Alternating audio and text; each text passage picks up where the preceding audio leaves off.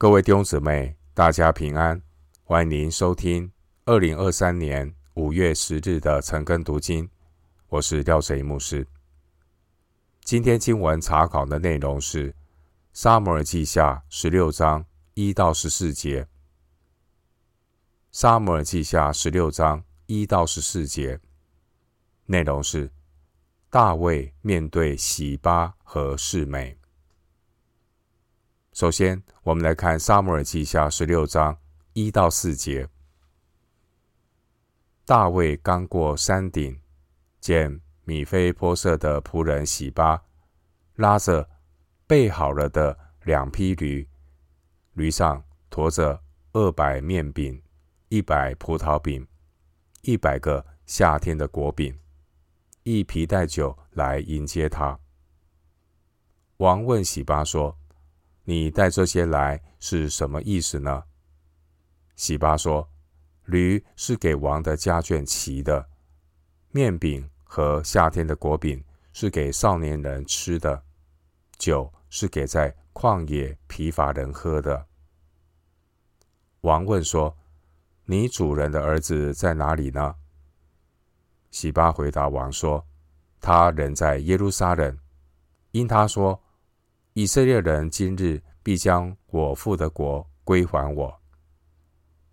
王对洗巴说：“凡属米非波色的都归你了。”洗巴说：“我叩拜我主我王，愿我在你眼前蒙恩。”经文一到四节，米非波色的仆人洗巴带食物来迎接逃亡的大卫。并且不时的指控米非波设，大卫被洗巴欺骗，把米非波设的财产都赏赐给洗巴。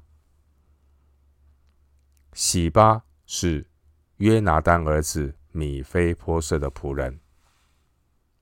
撒母耳记下第九章记载，大卫他恩慈的对待约拿单的儿子米非波设。大卫让米非波设的仆人洗巴照管他的产业。撒母耳记下九章十节。今天的经文让我们看到，这个洗巴心怀不轨，想要侵吞、侵占米非波设的产业。经文一到四节，洗巴找到一个机会，利用大卫逃亡的时机。假装好心来接待大卫，洗巴给大卫送来丰厚的礼物。这些礼物对大卫而言，如同及时雨一样。这个洗巴很懂得人性，先用礼物让大卫产生好感，卸下大卫的心防。箴言十八章十六节。箴言十八章十六节经文说：“人的礼物为他开路，引他到高位的人面前。送礼物能给人铺垫道路，使人有机会可以来到尊贵人的面前。”另外，箴言十七章第八节，箴言十七章第八节也说：“贿赂在。”馈送的人眼中看为宝玉，随处运动都得顺利。的确，送礼物能够拉近与收礼者的关系，使想要办的事情比较顺利通畅。喜巴他送大卫所需要的物资当礼物，让大卫觉得喜巴是一个慷慨的人。产生对喜巴的好感，也取得大卫的信任。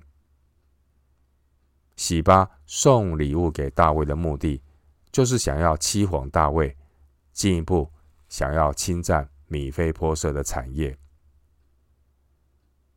弟兄姐妹，这个世界上为自己利益别有用心的人，我们看到他们尚且知道为自己的利益。透过送礼物来博取好感和信任，属神的儿女更要有灵巧和智慧，善用资源，为福音使命来效力。新约圣经路加福音十六章九到十节，路加福音十六章九到十节经文说：“我又告诉你们，要借着那不义的钱财结交朋友，到了钱财无用的时候，他们可以。”接你们到永存的帐幕里去。人在最小的事上忠心，在大事上也忠心；在最小的事上不义，在大事上也不义。我们要善用各种资源，为福音效力，领人归主。有一天，当一人复活的时候，我们将要得到从神而来的报答。路加福音十四章十四节，基督徒要善用神给我们的恩赐时间，为耶稣的福音来效力。经文一到四节，虽然洗巴居心不良，但神的确也能够透过洗巴来供应大卫所需要的粮食物资，因为即便是恶人所拥有的粮食物资，也都是神的恩赐。神可以使用恶人手上的物资，为属神的人来效力。不要忘记，神是调动万有的神。无论是恶人手上的资源，甚至是大自然界的乌鸦，也都听命于神。当年神神使啊，曾经使用乌鸦叼饼来供应先知以利亚的需要。列王记上十七章第六节。同样的，神也能够使居心不良的洗巴来供应大卫的需要。弟兄姐妹，好人坏人都是罪人。所谓。天下乌鸦一般黑。我们和洗巴一样，都是在日光之下需要神怜悯拯救的罪人。当罪人蒙恩得救之后，他才真正的明白，万有都是本于他，依靠他，归于他。因此，蒙恩的基督徒将身体献上。是理所当然的。基督徒只是时间、金钱的管家。罗马书十一章三十六节到十二章第一节，经文一到二节，喜巴他透过献礼物来博得大卫的好感与信任。紧接着，喜巴就编造谎言来欺骗大卫，污蔑。他的主人米非波设。然而，约拿单的儿子米非波设，他并不是一个有野心的人。经文第三节，洗巴说的话，就是故意要误导大卫，让大卫对米非波设产生误解，好让洗巴有机会并吞米非波设的产业。而大卫只凭洗巴的一面之词，就轻易的把属米非波设的产业都给了洗巴。弟兄姐妹，洗巴的事件提醒我们，千万不要道听途说，随意听信一个人说另外一个人背后的谗言或坏话。我们看到，连大卫也犯了这样的错误。大卫他轻易的相信洗巴对米菲波设不利的话，将米菲波设的产业给了洗巴。后来当真相大白的时候，大卫也因此感到很尴尬。撒母耳记下十九章二十九节，这世上的执政掌权者要留意身边的流言蜚语。小心，因为轻信流言蜚语而滥用权力。执政掌权者不要轻易的听信人的一面之词，不要仓促的决定，要先寻求里面圣灵的引导，也要尽力的去了解事情的原委，避免被人的恶意操弄，被人欺骗利用。洗巴他达到了目的，夺取了米非波设的产业。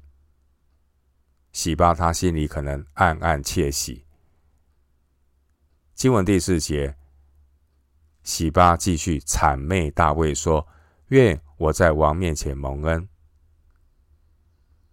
弟兄姊妹，求神给我们有分辨的灵，不被一些别有用心的人。他们的夸赞和谄媚给迷惑，要兼听则明，要精心祷告，聆听顺灵的声音，也要多方的听取意见，才能够辨明是非得失。如果只听一方的意见，很容易会有偏颇。回到今天的经文，《撒母耳记下》十六章。五到十四节，大卫王到了巴户林，见有一个人出来，是扫罗族基拉的儿子，名叫示美。他一面走一面咒骂，又拿石头砍大卫王和王的臣仆，众民和勇士都在王的左右。示美咒骂说：“你这流人血的坏人啊，去吧，去吧！”你流扫罗全家的血，接续他做王。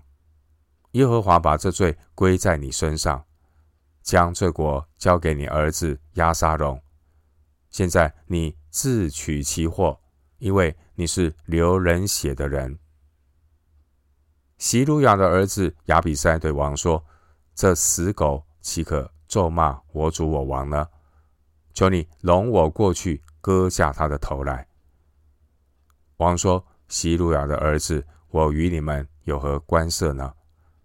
他咒骂是因为耶和华吩咐他说：你要咒骂大卫。如此，谁敢说你为什么这样行呢？”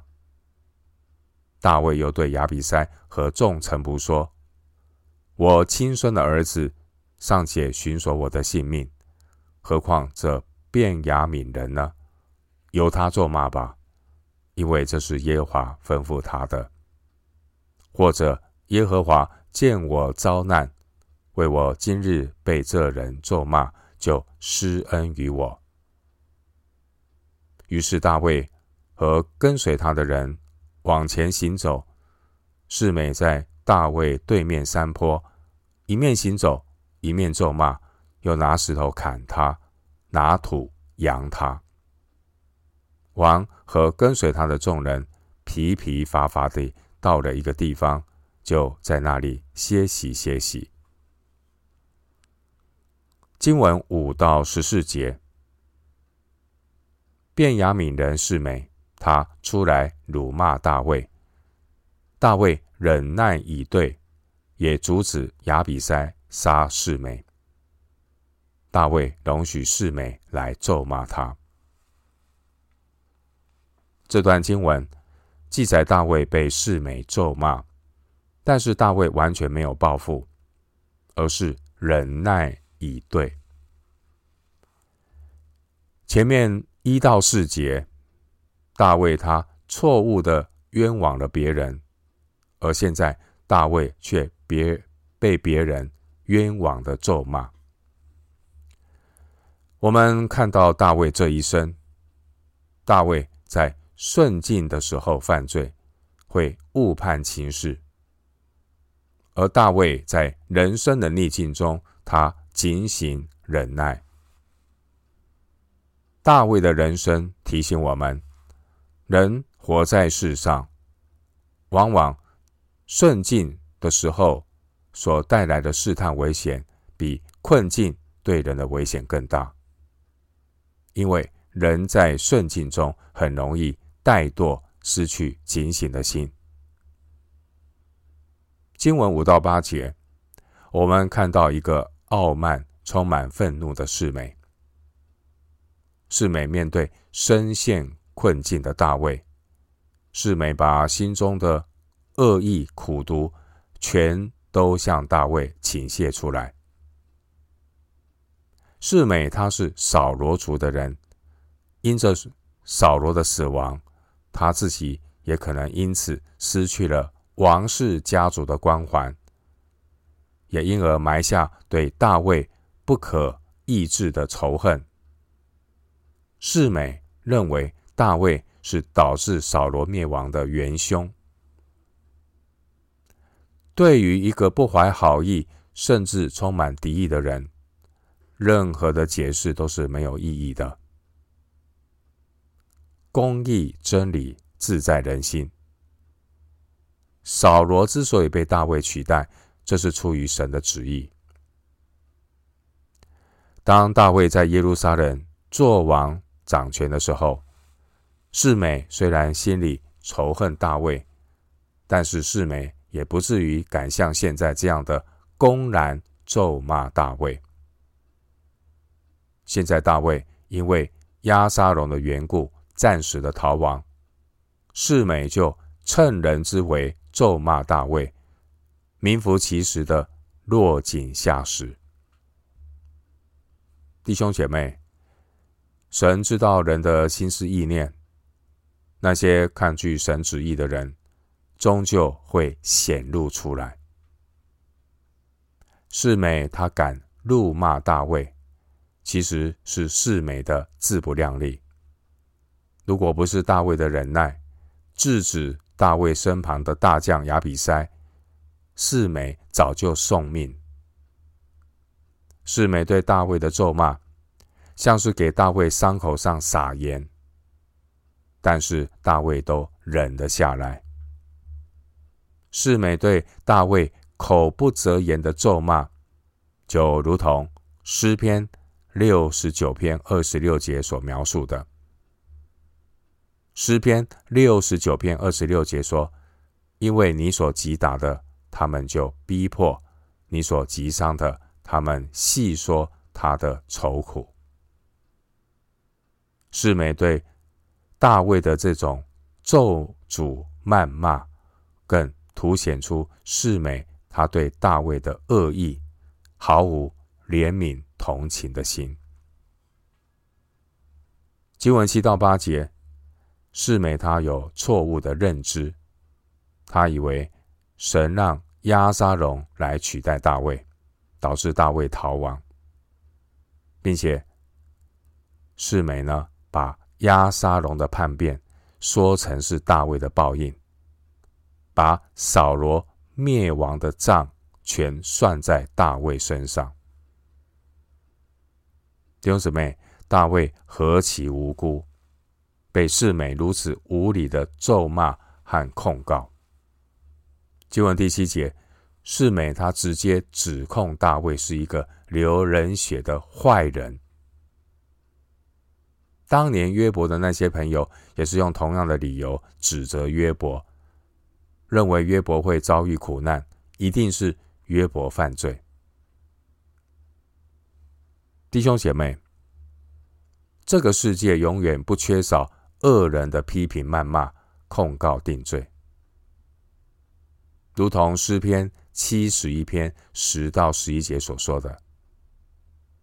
诗篇七十一篇十到十一节经文说：“我的仇敌议论我，那些窥探要害我命的，彼此商议说：神已经离弃他，我们追赶他，捉拿他吧。”因为没有人搭救，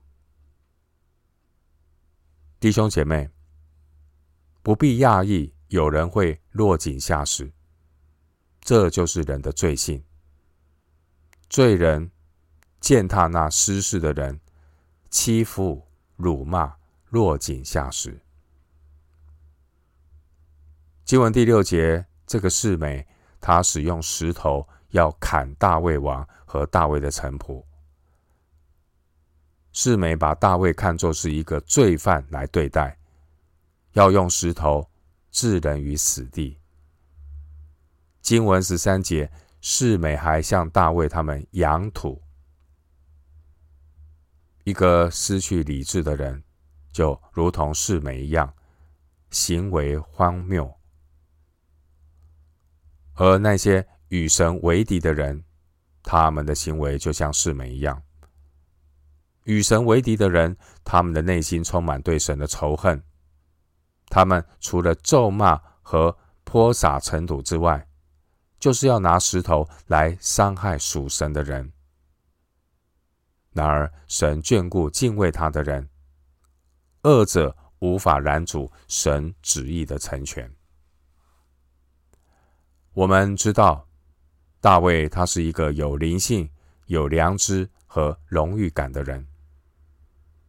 大卫在许多百姓的心目中，他是被人尊敬、神所高抹的仆人，而示美对大卫先入为主的咒骂，更凸显示美这个人的私心和无知。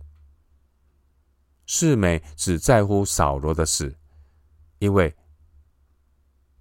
扫罗是示美他家族的人。扫罗的过世，让世美也跟着失势。因此，就把所有的怨气都发在大卫的身上。弟兄姊妹，人总是站在自己的角度来看人和看事情，只要对自己有损就贬义，如果对自己有利就说好说满。人性就是充满偏心和偏见。经文第八节，示美污蔑大卫，说他是流扫罗全家的血，这又是示美刻意的栽赃。当年扫罗王他一次又一次的追杀大卫，而大卫却是一次又一次的放过扫罗，没有趁机杀害扫罗。后来，扫罗和他的众子被非利士人杀死的时候，扫罗并不在，大卫并不在场，并且呢，大卫听见扫罗死去的消息，大卫和他的人都为扫罗和他儿子们的死哀痛哭泣。另外，《撒母耳记下》三到四章记载押尼尔和扫。呃，扫罗的儿子伊施波设被杀的事件，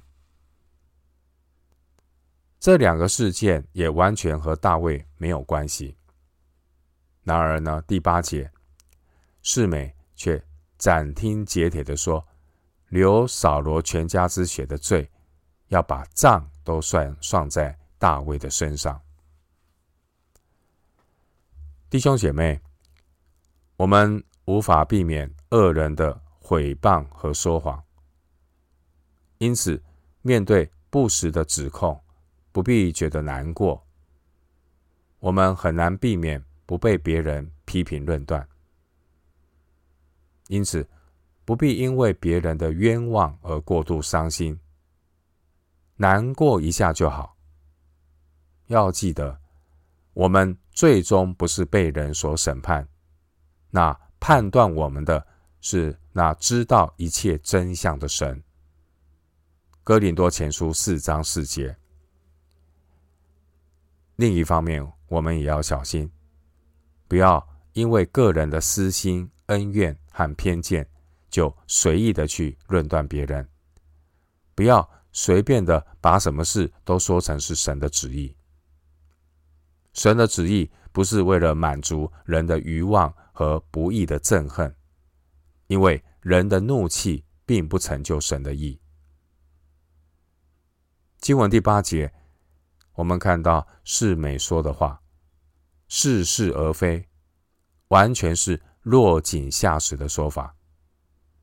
示美指控大卫说：“耶和华已将这国交在押沙龙的手中，你是自取其祸。”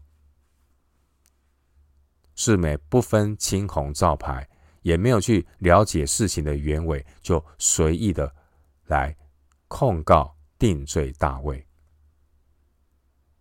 大卫面对示美的咒骂，大卫他忍耐接受这个羞辱。